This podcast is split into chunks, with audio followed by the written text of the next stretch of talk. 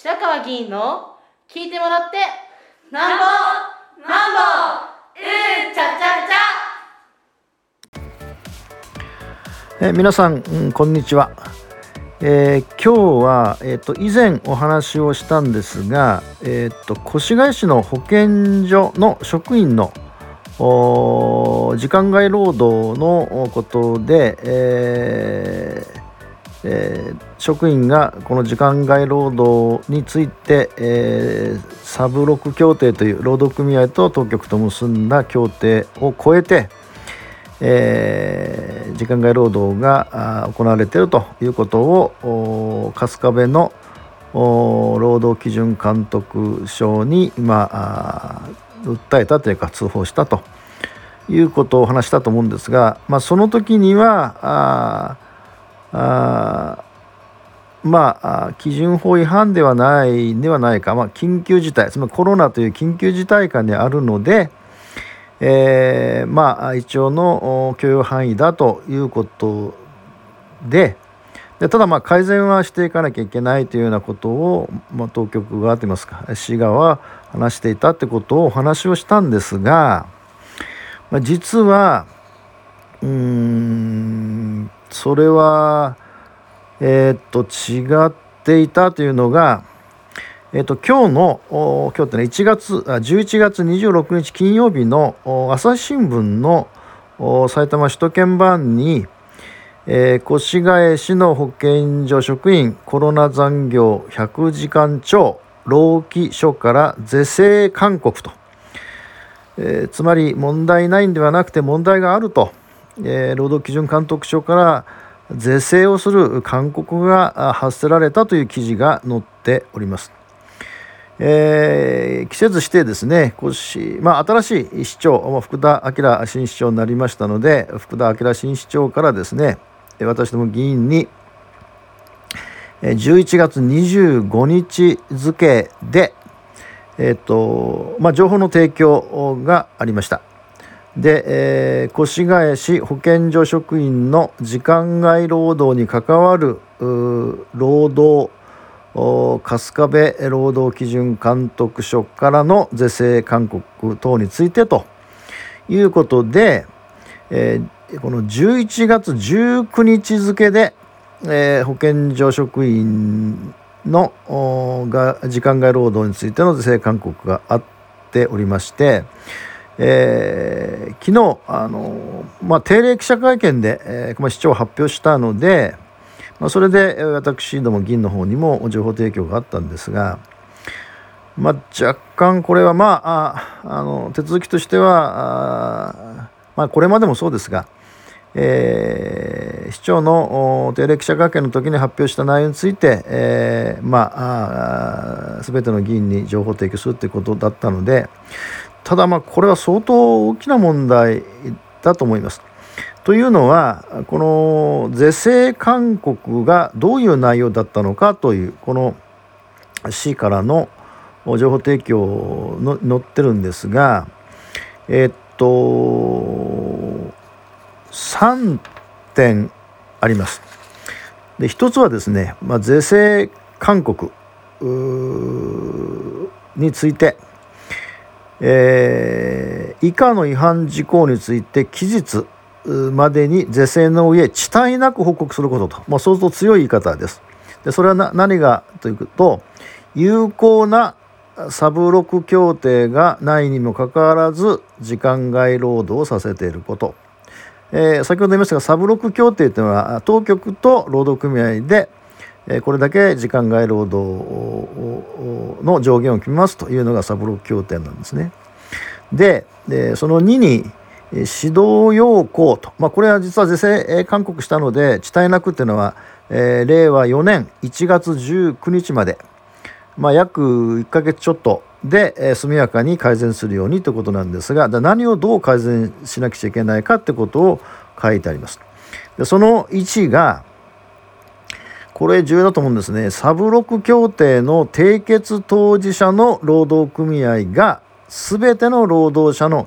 過半数で組織しされていないため労働者の過半数代表者を選出して改めて協定を締結する、え、など必要な措置を講ずること。つまり労働組合の組織率はなんと、えー、2割。えー、まあ、えー、越越谷市の保健所の職員というのは94人いるわけですが、まあ、その中に19名が労働組合に入っていててだから20%に過ぎないので、まあ、当然、まあ、これは過半数に、えー、達していません。え、このサブロック協定を含めて、え、時間外労働するかどうかは、まあ、労働組合がもう、え、過半数以上組織されてればもちろんそことの協定になりますし組織されていなければそこに働いている労働者の過半数以上の人たちとの協約を結ぶということなんですが、え、これは要するにまあ実態はこうだったということが一つです。で2つ目はですねだからえー、っとサブロク協定が周知しなしていると認められない状況。つまりまあ仮に19名20%の労働組合加入者が知っていたとしてもあとの80%は知らなかったわけなのでで、えー、つまり過半数を代表して、えー、失礼、えーと、認められない状況。つまり、えー、過半数になってないと。いうことなので、えー、適切に対応しなさいと。それから3点目はこれも重要なことだと思うんですが労働時間の把握方法として自己申告制を採用していると。えー、自分で、まあ、残業しましたしませんというようなことを自己申告をしているのが必要な労働実態が行われていない状況にあるためガイドラインに基づき改善に向けた方策を講ずること。つまり自己申告制ではダメですよと正確に測れませんと。でそれをその結果を実行後1ヶ月以内 1, か1ヶ月間のあすみません。実行後1ヶ月間の労働時間管理表。つまり是正したということは明らかに分かるようにそれを報告しなさいと。それから4番目はですねこれも重要だと思うんですが長時間労働者に対する産業医、まあ、産業医ってそのいわゆる産業に関するお医者さんのことですね産業医の面接指導後産業医の意見を管理者に伝えるのみで、えー、当該意見を勘案した必要な措置が講じられたかどうかの確認を行っていない状況が認められるためと。つまり一応産業医にはあおそらくあのまあ、診察っていうか、まあ、診断してもらったんでしょうけどでそれがきちんと、えー、受けて必要な措置が講じられていないと、えー、確認したかどうかということを認められないと。だからあきちんと講じられているかどうか確認するようにと、えー、で、まあ、確実に実施されるような体制を行うことと。指導事項は相当きつい強い言い方です。でしかもですねその他のところでえー、っと過重労働による健康被害のため以下の事項について措置を講じその状況を、まあ、先ほど言った来年の1月19日までに報告することということになっててここがまああ重要なことなんですが時間外休日労働を1ヶ月あたり80時間以内とする。まあ、8時間以上のところは全全部これまでもそうですが普通常の企業でも8時間以上の勤務時間って許されてませんので8時間以内とするための具体的な検討をしそしてそれはやっぱり1月19日までに報告しなさいと。で、え1ヶ月あたり45時間以内とするという同じようにですね。でなんでこれ80時間と45時間と分かれるかとかっていうとえー、っといわゆる感染症の直接の保健対策課の職員、えー、直接ですねあの感染、まあ、保健師さんなどが中心だと思うんですけども。でこれはまあ上限が1ヶ月80時間以内とまあもしこの組合に入っておられる方おられればですねだったんですが、えー、1年間で、まあ、720時間ということになりますね。だこういうふうにきちんとしなさいと。それからまあそれ以外の感染症保健対策課以外課以外の職員の方は、まあ、1ヶ月45時間以内で1年間で360時間以内とこれはまあサブロック協定にそういうふうにしてるわけですが、えー、さっき言ったようなことなんですけど実態はですね、まあ、令和3年の8月時点でなんとですね1ヶ月あたり80時間を超える労働者数っていうのは10名だった。で100時間を超える労働者は10名もいたと。まあ、いつかお話ししましたがこの管理職はま200時間を等に超えてやってるようなことが常態化しているので、大変な事態だということを指摘したと思うんですが、この朝日新聞のこの記事によると8月だけで、えー、と274時間あだからサブロック協定の80時間のところを規定しても3倍近く働いてるという、まあ、まさにブラック企業だというですねこういう職員がいたということを、まあ、書いてあるわけでしてでこれは看過できない事態です。でそのコロナ禍ということが、えー、以前もお話ししましたけどそのコロナ禍が社会のこれまでの30年間にわたる新自由主義的な考え方これも政治や経済や社会や私たちの日常の思考まで規定するまで浸透してしまったわけででその例として申し上げたエッセンシャルワークの話をしましたが、え文字通り保健所というのはエッセンシャルワークつまり、え社会を支えていく最も基礎的なインフラであり、えそして当然ですがそこで、えー、職員の皆さんがあるいは保健所の皆さんがあそれを支えてきたわけですね。で、えー、これは実はあの当時もそうでしたけど応援の他の課からですね応援の職員を配置して、えー、まあ一時その自宅待機だけでも700名というものすごい爆発的な感染になって、いたわけですし、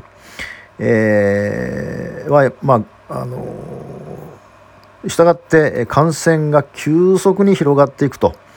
いう事態だったわけで、まあ、だからあの職員保健所の職員が足らないから他の課から応援をするということになりました。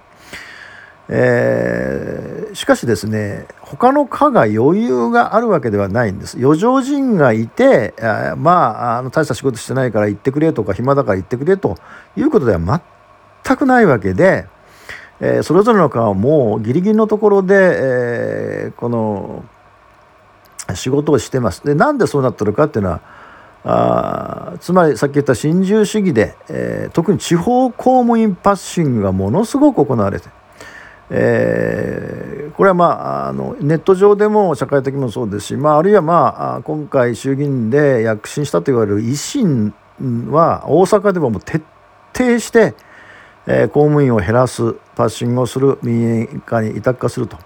でこれはもちろん大阪だけでなくて、えー、全国で行われて越谷でもそうだったんですが国が国がですよ、えー、本当は地方政府と中央政府というのは対等平等です。国がもう減らせと具体的な数を出せと。でもし出せなければ地方交税のところで、まあ、いわゆるペナルティを加えるというような強硬的なことをやったので、えー、増やすに増やせなかった事態になってているしたがって他の科も同じ状況になってるわけですね。でさらに言えば、えーと、と会計年度任用職員といってまあ、1年間だけ1年間だけの契約をする、まあ、職員を配置すると。えー、でこれ更新を前提としてません。だからこれも前話しました会計年度職員というこの、まあ、一応公務員ですけども事実上の非正規公務員と言ってもいいと思います。で1年以上は更新を前提としていませんから。でここもじゃあその会計年度職員の方が、まあ、軽微な仕事をしてるのかと誰でもできるような仕事をしてるかと、まあ、全然そうではなくてほとんど正職員と同じようなことをやってる。で従って当然ですけどコロナが2年ももうなって、まあ、コロナに限りませんけどもチームワークが必要ですとしますしそこで、経験したものを蓄積をしノウハウを全体化すると。いうことが特にエッセンシャルワークのところが必要だわけです人を扱ってますからところが1年で、次々と職が切られていくわけですので、越谷市でいうと3,000人の正規職員に1,000人という1,000人も思えば、会計年度職員が配置されているというでここも問題です。でさらに言えばえー、っと私立病院が越谷市ありますのでそこからあの看護師さんの OB の方にお願いをして、まあ、応援に来てもらうということを知っておられましたもちろん、まあ、大変だと思うんですけども応じていただいた方には大変ありがたいと思うんですがここも実は看護師というのは、まあ、まあ越谷市立病院に限りませんけども、えー、状態的にこの人員が不足していると。だから看護師不足はあちこちで、えー、起きております。え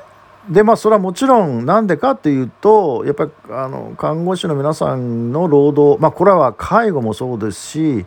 介護もそうですけどもその社会的に必要とされる機関的な労働にもかかわらず、まあ、待遇が極めて劣悪で。えー、そこでずっと働いても生活が維持できない将来の不安はずっとあるというとこだから、まあ、いつも人員不足に陥ってる。